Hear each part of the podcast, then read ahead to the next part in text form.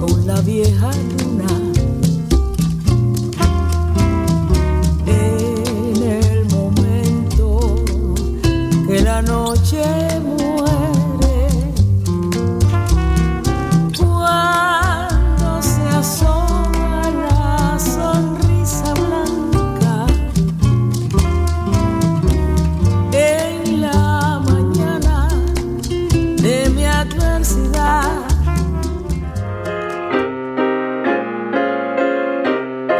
voter à l'élection municipale du 3 novembre prochain? Êtes-vous bien inscrit sur la liste électorale? Si votre nom n'apparaît pas sur l'avis d'inscription reçu par la poste ou encore si vous y notez des erreurs, vous devez vous rendre à une commission de révision. Bonne nouvelle pour les étudiants de l'Université du Québec à Montréal. Une commission de révision se tiendra dans les locaux de la librairie Le Parchemin dans le couloir Sainte-Catherine du métro Berry-UQAM du 6 au 17 octobre prochain. Pour toute information, visitez le www.jevotepourmaville.ca. Le 3 novembre, je vote pour ma ville. Vous aimez les podcasts? Les Mystérieux Étonnants et Choc FM présentent la deuxième édition du podcast All Stars, une émission spéciale qui regroupe certaines des meilleures émissions en balado-diffusion au Québec. Le tout sera diffusé en direct sur www.mystérieuxétonnants.com le 12 octobre à compter de 18h. Le podcast All Stars, un rendez-vous à ne pas manquer. Ici Pascal Bussière. Et Alex Nevsky. T'es un jeune créateur professionnel dans une discipline des arts de la scène? Fais comme Alex, Pierre Lapointe, Mélanie Demers, Evelyne de la Chenelière et Fred Pellerin. Profite de ce tremplin exceptionnel qu'est le festival Vue sur la relève. En participant, j'ai reçu de nombreux coups de pouce qui ont donné un fier élan à ma carrière. D'ici le 1er novembre, propose ton spectacle à Vue sur la relève.com. Présenté par l'Auto-Québec en collaboration avec Québecor, la 19e édition de Vue sur la relève se tiendra à Montréal du 2 au 19 avril 2014. Tu veux organiser un show, une soirée DJ ou même une soirée d'humour? La Coop Catacombe, c'est la place idéale pour étonner ton événement. Les Catacombes vous offrent une salle de spectacle de 325 places équipée d'un tout nouveau système de son qui garoche. Nous avons aussi une superbe terrasse de 77 places pour y tenir vos 5 à 7. La coopérative de travail Les Catacombes est située au 1635 Boulevard Saint-Laurent, à deux pas de Lucam. Pour plus d'informations, allez visiter notre page Facebook ou notre tout nouveau site internet catacombe.com.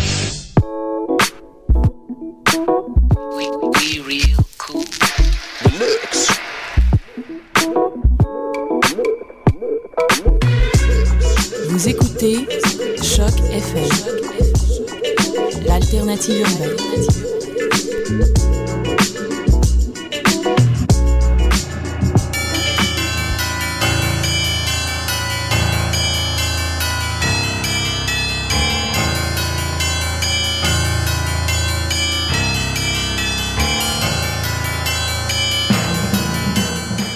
Bonsoir, vous êtes sur Choc FM. C'est Mission Encre Noire pour euh, le chapitre 124 du tome 9. Et nous sommes mardi 8 octobre. Les animateurs, Eric et Hélène. Salut Hélène. Salut Eric.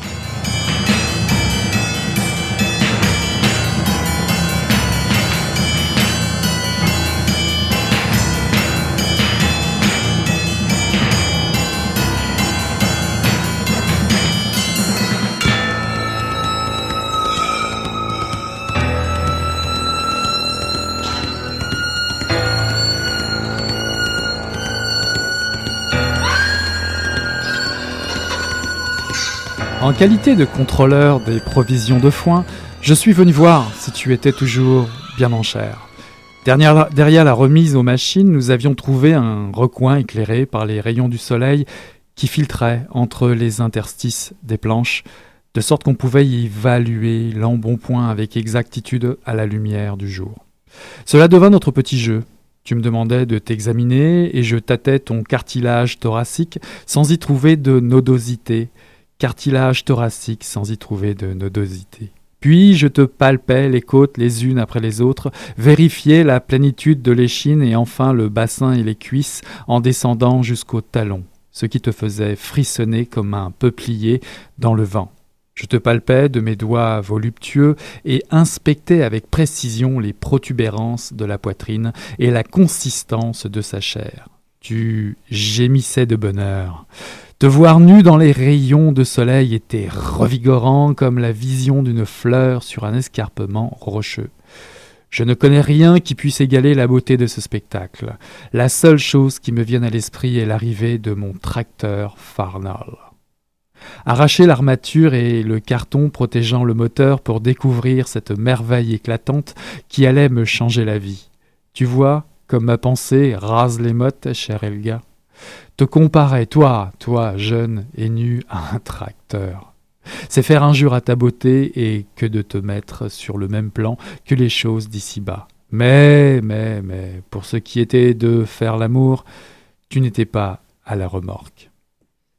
C'était un extrait de La lettre à Elga de Bergsven Birgisson, Birgisson euh, paru aux éditions Zulma en 2013, tout récemment. Alors, Eric, euh, est-ce que je te laisse parler un petit peu, puis euh, on va discuter autour de cette lecture? Laisse-moi donc parler un petit peu. Déjà, le roman, l'extrait nous a bien mis euh, en contexte de ce, de ce, bah, ce fabuleux roman traduit de l'islandais et qui a eu un immense succès dans les pays scandinaves et en Allemagne depuis sa parution en 2010. Et là, nous l'avons enfin traduit en français. L'auteur, euh, Bergsvein euh, Birgisson, est né en 71. Il est titulaire d'un doctorat en littérature médiévale scandinave. Il porte euh, la mémoire des histoires que lui racontait son grand-père, lui-même, éleveur et pêcheur dans le nord-ouest de l'Islande. Alors de quoi sont faites ces pages? Bah écoute, l'histoire, tu l'as lu comme moi, c'est l'histoire d'un vieil homme qui au crépuscule d'une vie bien remplie, un homme, Bjarni Gislason de Colgustadir, j'ai dit tout le nom au complet. Bah, il a 90 ans, n'est-ce pas? 90 ans et rédige une lettre, une réponse tardive à sa chère Elga, la seule femme qu'il aima et d'une immense passion impossible. Bah, il faut dire que malheureusement la vie de couple avec euh, sa femme Unur n'avait jamais comblé un vide affectif et intérieur, et notamment amplifié par l'amertume de ne pas avoir d'enfant l'éleveur de moutons et contrôleur cantonal des réserves de fourrage veille néanmoins avec rigueur sur les cheptels, les cheptels de moutons. C'est ainsi qu'il finit par se... De ses voisins, en fait. De ses hein, voisins, c'est ça. Euh, la il maison... a un rôle euh, dans sa communauté. C'est ça, la maison juste en face. Ben, c'est ainsi qu'il finit ben, par se rapprocher euh, de la belle Elga. une relation adultère qui va, qui va, qui va commencer, empreinte de, de folle sensualité, euh, s'empare alors des, deux amants. Lorsqu'elle tombe enceinte, Elga, ben, Bjarni et elle doivent faire face à un dilemme. Cette lettre en forme de confession, dont j'ai lu un extrait euh, tout à, tout à l'heure, de confession tardive, est le récit de cet homme blessé qui a fui l'amour. Oui, alors, euh, ben, qu'est-ce que je peux dire C'est l'image même du livre court, 130 pages, hein, mhm. qui se lit d'une traite, mais qui est poignant et dont on se souvient longtemps. Et euh, bon, tu, tu, disais un peu euh, que ça parlait d'un amour impossible. Euh, le propos, donc, pourquoi on s'en souvient longtemps? Parce que c'est vrai que le, le, propos est universel et juste. un homme donc qui fait un retour sur sa vie alors qu'il s'approche de la fin. Et puis. et puis surtout une, une histoire passionnelle, un amour passionnel. Oui, mais il n'y a vraiment pas que ça dans ce livre quand même. Il y a ça euh, en toile de fond, puis les choix qu'on fait, les trajectoires qu'on prend dans notre vie. Mais, euh, mais tout ça pour dire qu'on retrouve deux personnages, euh, deux, deux, amants, deux aimants torturés qui, qui s'attirent et se repoussent le, le, le thème Ils ne sont pas torturés que ça. C'est plutôt la fin de l'histoire, euh, le fait que leur histoire peut pas aboutir qui va, qui va avoir des conséquences. on va pas, va pas tout mais comme tu le dis, c'est pas du tout larmoyant. Euh, non. c'est même plutôt, je dirais, euh, empreint d'autocritique de, de, et d'humour.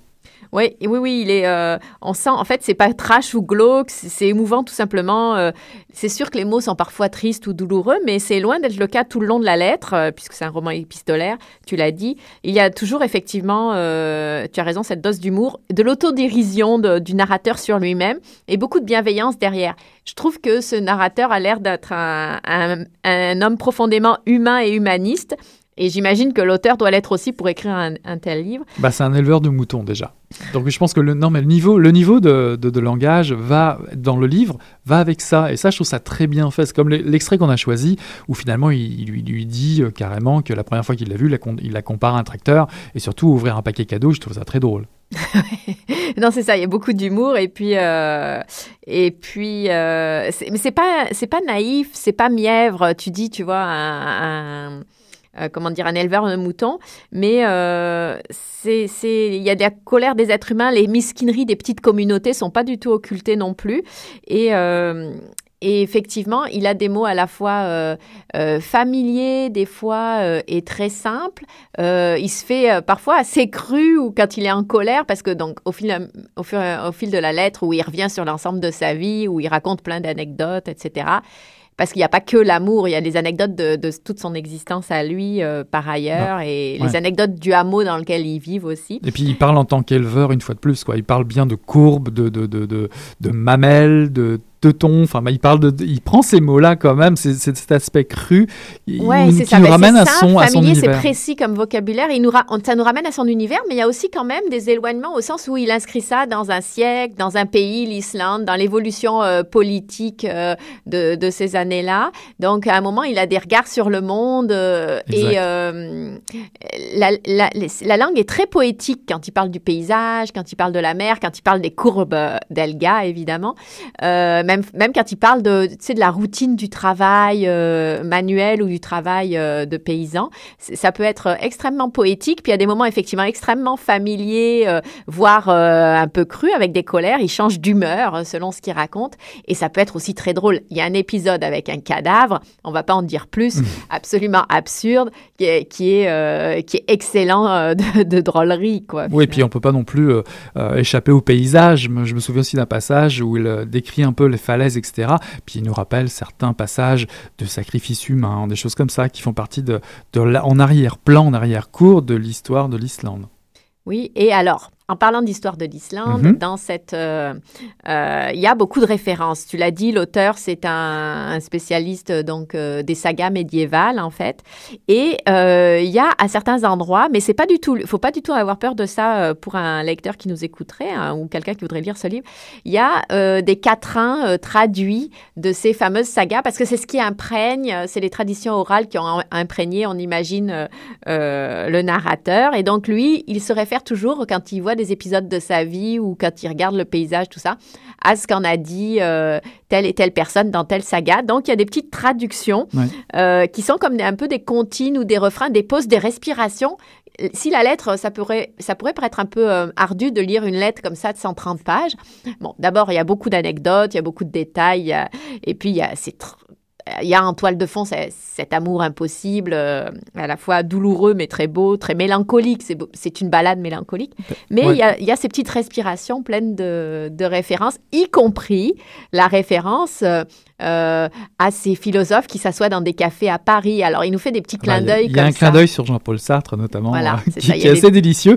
Mais euh, surtout sur la saga dont tu parles, en fait, cette saga, elle a un nom, c'est la saga de Herbigia. Ça, ça vous dit rien. Puis moi non plus, j'étais voir un petit peu. Ben, en fait, cette saga, c'est, ce sont deux manuscrits qui datent du XIIIe et du XIVe siècle, qui relatent en fait l'histoire de deux familles importantes depuis la, importantes islandaises depuis la colonisation et qui permet à l'auteur de faire des références régulières sur la culture culture poétique traditionnelle, traditionnelle islandaise. Mais c'est pas simplement un retour sur cette euh, culture-là, parce qu'il parle aussi, comme tu le disais tout à l'heure, de la situation du pays au temps, où au temps du récit, au temps de la rencontre avec Elga, notamment l'invasion américaine. Oui, c'est ça, il y a l'invasion américaine. C'est un narrateur qui écrit quand il a 90 ans, donc euh, ça traverse une grande partie euh, du siècle dernier et du début de ce siècle finalement. Et, mais moi, j'avoue que ça m'a beaucoup appris sur l'Islande tout en étant, je le répète, très, très universel comme livre. C'est un espèce de mode d'emploi de la vie et de la prise de décision. Et euh, moi, je trouve que c'est un livre, et ça c'est important de le dire, qui imprègne beaucoup, dont je suis sûre qu'on se souvient longtemps. Moi, avant ce livre, chaque fois que je pensais à l'Islande, je pensais à la crise euh, économique de 2008 et aux faillites. Euh, je pensais même pas à Björk. Aux dérives des, des banques. En deuxième, je pensais à Björk, quoi que t'en dises. Euh, je pensais aussi aux sources d'eau chaude, mais je suis persuadée euh, que maintenant, ce qui me viendra, c'est cette, ambiance, cette mélancolie, ces paysages qui sont décrits là, et euh, ces, balades, et puis ces, sagas médiévales. Je suis sûre que ça va. et ces références sont pas du tout lourdes, encore une fois. Euh, je pense que c'est important de le dire. Mais euh, j'ai beaucoup, euh, j'ai beaucoup aimé ce livre et je pense que c'est un livre qui imprègne longtemps le lecteur. Ça m'étonne pas du tout qu'il ait eu un grand succès. Alors notamment avec l'écriture, j'imagine que l'écriture fait toute la différence aussi. Ben, on en a un peu parlé déjà. c'est bah, elle est enjouée, enjouée, drôle, honnête, mais d'une sincérité touchante tout au long du livre. Ouais, ben c'est ça. Euh, et puis.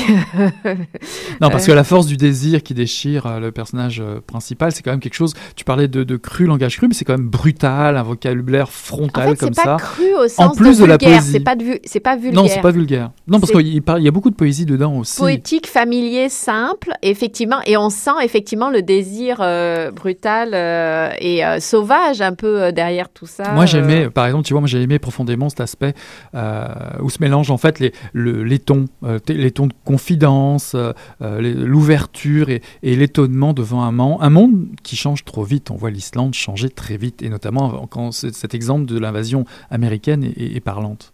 Oui, oui, et puis ça, mène, ça mêle effectivement l'intime et le politique. Dans l'amour qu'il a, il a l'amour aussi et c'est d'ailleurs c'est ces deux amours qui rentrent en confrontation totale. Il a l'amour euh, de la nature et de ses manifestations, même jusqu'au climat qui est très rude. Il est paysan et il ne se prend pas pour autre chose. Et il a vraiment l'amour du terroir et c'est ça qui fera que finalement son amour euh, est impossible. En tout cas, ouais. en tout cas un fabuleux moment de lecture, n'est-ce pas? Je crois qu'on l'a on l'a partagé toi et moi. Oui. C'est un, ah livre qu'on a dévoré. Ouais, on l'a vraiment dévoré tous les deux. Euh, surtout que l'univers du personnage s'avance avance comme ça doucement au rythme des doutes, des constats ou même du refus d'accepter ou d'assumer euh, euh, qu'on peut des, des, constats auxquels on peut, on peut passer parfois quand on passe à côté de l'amour. Donc un livre qu'on recommande fortement. Il y a une chose qu'il faut absolument dire, c'est la traduction, qui n'a pas dû être facile et elle est impeccable. On a vraiment l'impression que c'est écrit euh, dans, la, dans la langue d'origine euh, et l'ouvrage le méritait. Et euh, ça, c'est assez important. Alors évidemment, sauf les noms. Moi, j'ai eu un peu de mal avec les, les, noms des différents protagonistes parfois, parce que c'est effectivement des noms islandais. Mais, ouais, Tremblay, ça marche pas. non, là, ça n'aurait pas marché. mais j'ai trouvé que ça rendait le côté exotique. Mais la traduction est vraiment impeccable. Il faut vraiment le souligner. Et j'ai lu des j'ai eu cette impression, j'ai lu des critiques et ils disaient exactement ça. Euh, quelle performance. Une bonne pioche de Mission Encre Noire, Bergsvein Birgisson, La lettre à Elga. On fait un, un retour dans le temps avec Fantastic Explosion of Time de Pond.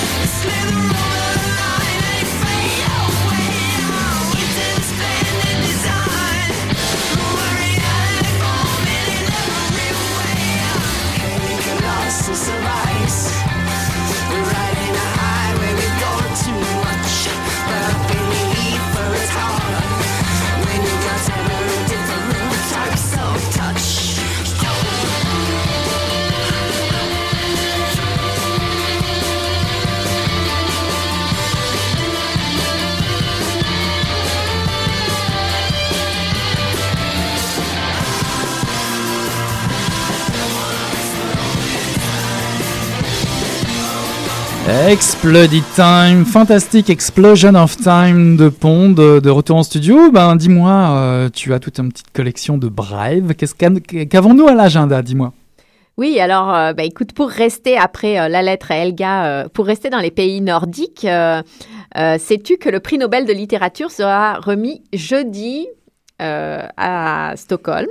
Non, mais je me souviens que le 2012, c'était un Chinois, il s'appelait Moyan. Tu viens juste de le regarder, je le sais. Ah, ça, ça tue vraiment. Là, là, vraiment. Donc, euh, par curiosité, je suis allée voir sur Wikipédia ce qu'on disait du, du euh, prix Nobel de littérature. Et donc, euh, ça existe depuis euh, 1901 et ça, c'est censé récompenser un écrivain ayant rendu de grands services à l'humanité grâce à une œuvre littéraire. Ils ont tué des arbres. Et euh, selon euh, Alfred Nobel, euh, c'est un écrivain qui a fait la preuve d'un puissant idéal. Tu vois? Bon, je ne sais pas si Wikipédia dit, dit vrai, parce que c'est Mhm. pas moi qui suis allée interroger Alfred Nobel, mais, mais je trouvais ça intéressant. Donc, tu vois, la littérature rend des services à l'humanité. Autre chose jeudi, parce que jeudi est décidément une journée chargée, mais là, on va aller, on va rester à Montréal. Et euh, euh, est-ce que vous vous rappelez euh, Vigrum de Daniel Canty, qu'on avait Bien sûr. présenté ici aux, Mhm. é- à Mission Encre Noire. Euh, donc, c'était paru à, à La Peuplade. Euh, je pense qu'on l'avait présenté début 2013 ou quelque chose comme ça. Et c'était un, un roman assez étonnant, un peu dictionnaire, documentaire, enquête, dont on n'arrivait pas à démêler le vrai du faux. Euh, c'était c'est un ouvrage as- assez singulier, as- bourré d'humour absurde et euh, qui, peut être euh, comme un peu fastidieux, mais en même temps très drôle. Et euh, qui, il a été traduit chez l'éditeur anglophone Talon Books. Et le lancement a lieu donc jeudi à la librairie Drone et euh, sur l'avenue Bernard à Montréal. Et c'est à 19h. Et le même jour, Décidément, que, que d'aventures. voilà, le même jour. Bon, là aussi, je reviens un petit peu sur les aventures précédentes de Mission Encre Noire. Nous avions réalisé euh, l'hiver dernier trois émissions spéciales dédiées aux publications autour du mouvement social et étudiant de 2012, qu'on appelle le, Printemps érable. Eh bien, jeudi, donc, euh, Gabriel Nadeau-Dubois euh, lance son livre intitulé Tenir tête euh, à la Société des arts technologiques sur Saint-Laurent dans le quartier des spectacles. C'est à 18h. Euh, Ah bon, bah écoute, on va prendre une petite respiration musicale avec ça. Thus Museum.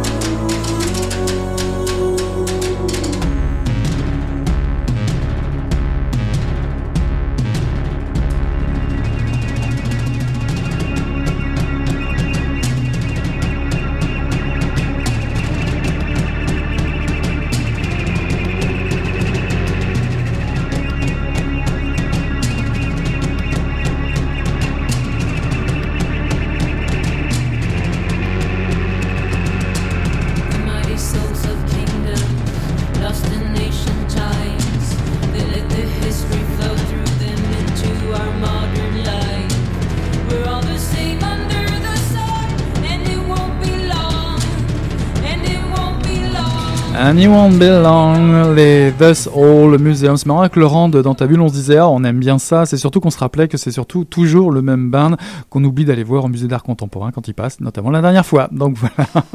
Alors moi là, j'aime bien, j'aime bien la. la vous la- êtes trop casanier. Je suis sûre que vous sortez jamais de chez vous. Non, c'est pas utiliser notre agenda. Euh, là, il y a des- en fait une rubrique que j'aime bien parce que ça s'appelle Brève diverses et surtout Brève insolite. je trouve ça Mais très non, drôle. bah, je vais pas faire ça. Je vais faire. euh, je vais continuer avec l'agenda Ah bah parce que tu m'as continue coupé dans mon élan tout à l'heure. Alors, je dis encore. Commence Québec en toutes lettres parce que euh, j'ai parlé de Montréal, mais euh, on peut aussi euh, imaginer qu'on peut aller sortir un peu de la ville. sans aller forcément jusqu'à Stockholm. Jeudi, donc, commence Québec en toutes lettres et ça se déroule jusqu'au 20 octobre. C'est la quatrième édition de l'événement et la thématique tourne autour de Gabriel Roy et de l'imaginaire des femmes. Et donc, euh, j'ai épluché un petit peu la liste des, des écrivains euh, qui, qui sont présents et qui s'impliquent, euh, qui sont impliqués dans l'événement. Et euh, donc, pour les auteurs dont on a parlé à Mission Encre Noire, il y aura Perrine Leblanc, Nicolas Dickner, Mylène Bouchard, Isabelle Forest ou Catherine Leroux, par exemple. Ah, Donc, le nouveau Catherine Leroux. si vous voulez, Catherine Leroux qui sort euh, un, Un quand- nouveau on avait présenté euh, La marche en forêt et qui sort un nouveau roman euh, très prochainement. Que du beau monde à Québec. Voilà, c'est ça. Et puis, une chose dont je voulais vous parler depuis assez longtemps, depuis cet été en fait, parce qu'on a appris ça cet été, c'est que Gallimard va lancer une succursale québécoise, une maison d'édition québécoise Mhm. en 2014. Alors, on ne sait pas encore comment elle va s'appeler, ou peut-être qu'ils le savent, mais euh, moi, je ne le sais pas. Euh, et euh, ça sera généraliste. Il y aura des, des coéditions, des achats de droits de titres étrangers. Et ça sera la... Alors, Gallimard, c'est une, maison d'édition française. Et jusque-là, il y avait seulement Flammarion Québec. Flammarion avait monté au Québec une maison d'édition. Bon, Flammarion et Gallimard se sont, se sont rapprochés. Et euh, voilà, donc euh, là, on va avoir une nouvelle maison d'édition euh, sous l'égide de Gallimard. Je trouve que c'est intéressant. Ça prouve que ça bouge. Et au tu nous ramenais, et là, tu nous ramenais à Montréal. Et là, je, je vous encore à tu- tout le Québec, parce qu'on imagine que les livres seront diffusés partout. Et on peut l'espérer, ça, je ne le sais pas, il faudrait le demander. Est-ce que les livres édités ici, par la maison d'édition québécoise, vont bénéficier euh, de la diffusion en France par Gallimard? Ça serait Ah drôlement ah. intéressant. Bah oui, tu parlais de Perrine Blanc, Leblanc tout à l'heure. C'est un peu une aventure qui lui est arrivée avec son livre. Exactement. Elle, elle a été éditée euh, en France sous un autre euh, nom. Par contre, on livre L'homme blanc. Euh, je sais plus comment s'appelle. Kuala, Kuala, comme ça, mais je crois que c'est de, de mémoire. Oui. Bah, ce qui conclut, on va vérifier ça pour la, la semaine prochaine, ce qui conclut euh, le chapitre 124, top 9 de Mission Encre Noire. Mais écoute, on a passé une belle demi-heure ensemble à parler d'amour, n'est-ce pas? Et puis on dit à nos auditeurs, auditrices, à la semaine prochaine. Salut Hélène Ah, salut Eric.